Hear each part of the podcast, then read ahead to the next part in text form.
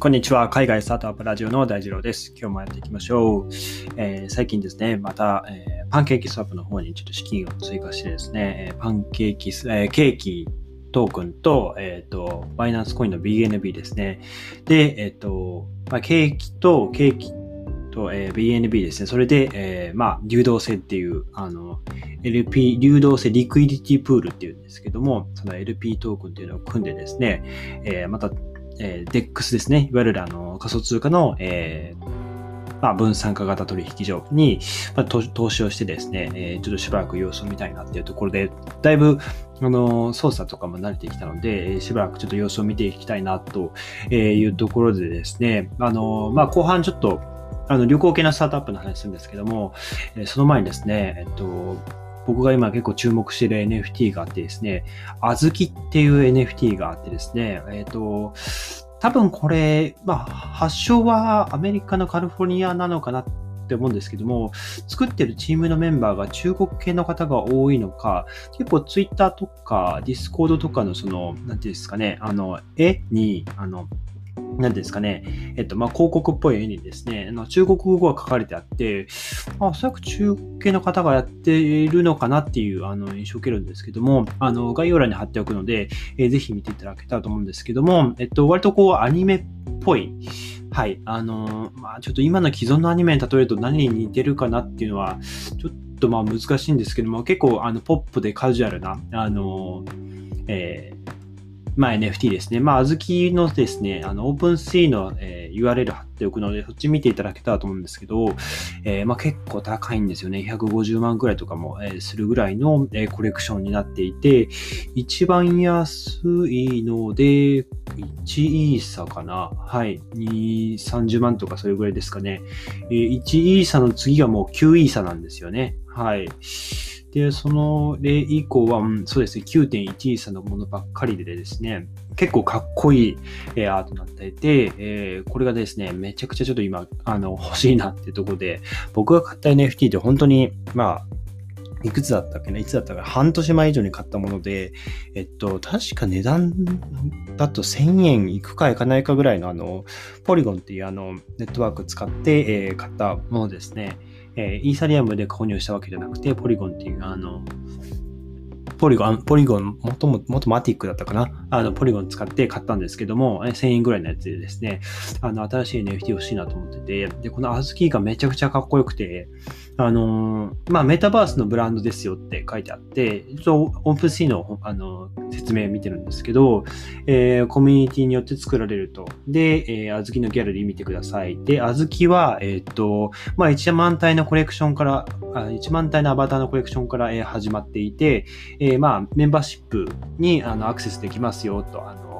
えっ、ー、と、あずきの NFT を持っていると、えー、ガーデン、ガーデン、まあ、楽園庭、うん、どっちかわかんないですけど、ガーデンと呼ばれる、えー、ところに、まあ、アクセスできますよと。で、ちょっとこのガーデンっていうもの自体が僕も NFT 持ってないので、まあ、ディスコードの中で、えっと、その、まあ、チャンネルがあるのかな？わかんないですけど、ガーデンっていうところにアクセスできますよって。で、えー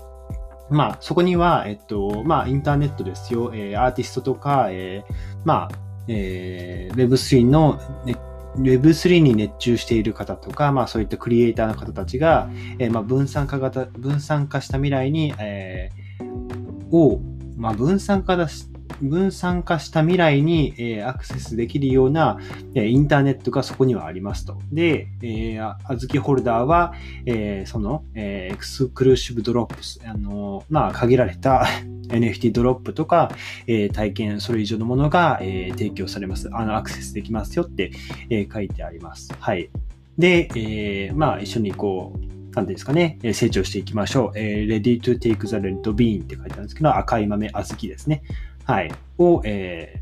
ー、なんですかね、準備できてますかっていう感じで、あの、割と日本のカルチャーも入ってるみたいで、桜とか刀とか、あとは、あの、僕もこのあずきのディスコード入ってるんですけど、よく IKZ びっくりマークって、あの、いろいろなんていうんですかね、えー、公式からアナウンスあった時に IKZ、えー、びっくりマーク言ったんですけど、行くぞ。あ日本語の行きますよの行くぞの、えー、まあ、頭文字取って、えー、IKZ って、えー、なんかこう、みんなで掛け声にして、行くぞ行くぞってやってるんですけど、うん、これがですね、めっちゃ高いんですよ。けどめっちゃかっこいいんでほしいなって思ってる、えー、そんな前置きですね。はい。で、えっ、ー、と、今日は、えー、紹介したいスタートアップはですね、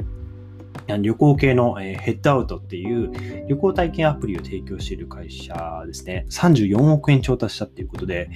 旅行分野なのに、え34億円ってこと、すごくないですか？あのまあ、まさに、まさに、ね、オミクロンが流行ってるこの中でですね、えー、どうやって資金調達したのっていうところで、えっと、実は、あの、国内旅行に、注力をしているんですね。はい。で、いろんな世界各国でその予約アプリを予約アプリとして提供されていて、その美術美術館を訪れるチケットとか何か体験するようなこうチケットとかもあの販売をしていて、で、そのまあ手数料を、えー、まあそのヘッドアウトが取ってるんですけども、えっと、まあ国内旅行に注力しているというところと、あとはもう本当になんて言うんでしょう、まあ、海外も旅行したいけど、まあ、その旅行したい欲っていうのが、もう限界だと、あの、抑えきれないということで、え海外には行けないけども、国内で旅行したい。あの、その地元の方が、えー、まあ、身近な、その、まあ、県をまたいだりとか、まあ、そういったぐらいの、あの、自国での旅行を、えー、楽しみたいっていう、まあ、ニーズがですね、どんどんこう、まあ、抑えきれなくなってたって、なってきたというところで、え、成長を、え、している感じですね。で、まあ、海外ではオミクロン流行ってるみたいですけど、まあ、ここ数ヶ月は国内旅行の回復、国内旅行が回復しているっぽいです。はい。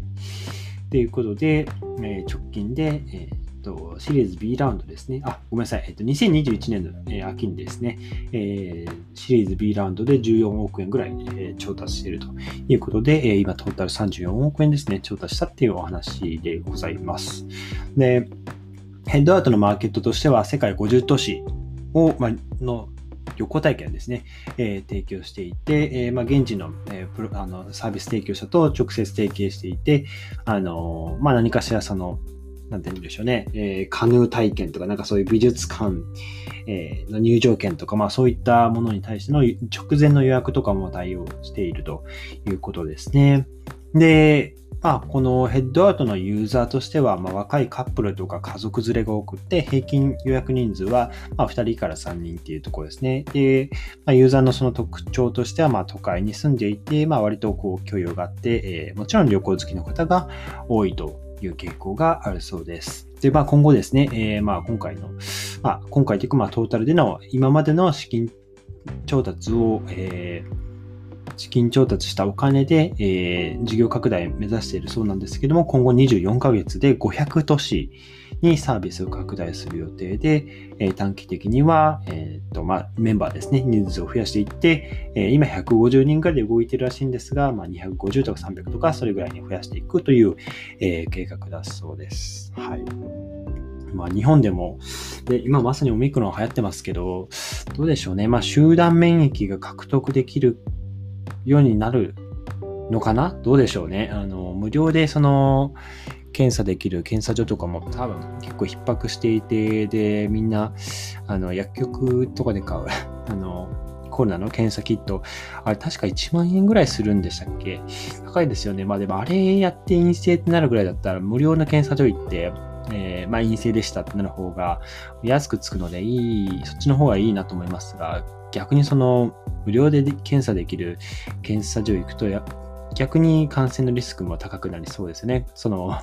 オミクロンにかかってるかもしれないっていう人たちがいっぱい集まるとこなんで、うん、まあ集団免疫、またワクチンの今状況どうなってるか全然あの僕も把握してないですけど、オミクロン用のえっと、まあ、ワクチンが、まあ、飲み薬とか開発されて普及していくのかどうなのかっていうところですよね。えっと、確か通常のコロナより1.5倍ぐらい感染力が高いって聞いてたりもするので、まあ、不要、不要不急の外出は、まあ、極力控えていって、うん、まあ、状況が落ち着くのを待つしかないのかなっていうところですよね。まだまだこの、なんて言うんでしょう。まあコロナ禍というか、テレワークしたりとか、えー、密を避けるっていうこの生活はしばらく続きそうですが、まあ国内もですね、えー、このヘッドアウトのように、えー、国内旅行にまあ注力した、まあいわゆる GoTo キャンペーンみたいな感じで、えー、旅行会社がこう、ね、少しでもこう盛り上がっていけば、えいいなと思いますが、なかなかやっぱり海外と違うのって、その、割とアメリカとかってこうワクチンがどんどん普及していっても、1回目、2回目打っていったら、もうみんなマスク外してたじゃないですか。はい。ただ日本人ってすごくあの、まあ、礼儀正しいっていう国民性もあって、2回目打ってたとしても、まあ、相手が2回目打ったかどうか、そのワクチン証明書とか、まあ、見せてもらってない限りわかんないじゃないですか。まあ、そういうこともあって、みんなこう、ね、ほとんどの方が2回目、え接種していると思いますが、きちんとマスクもして、というところで、その、なんて言うんでしょうね、まあ旅行するなんてこう、ね、周りの目が痛いような感じもするので、なかなか旅行系のその会社がこう、ぐっと国内旅行のニーズをまあ、掴むっていうか、国内旅行のニーズすらも出てこないのかなっていう感じはしますけどね。はい。まあ、ということでですね、海外の方では、え旅行の、えスタートアップ結構、え盛り上がってるよという話でございました、え今日のエピソードが役に立ったらいいなと思ったら、ぜひフォローをよろしくお願いします。それでは皆さん素敵な一日をお過ごしください。また明日お会いしましょう。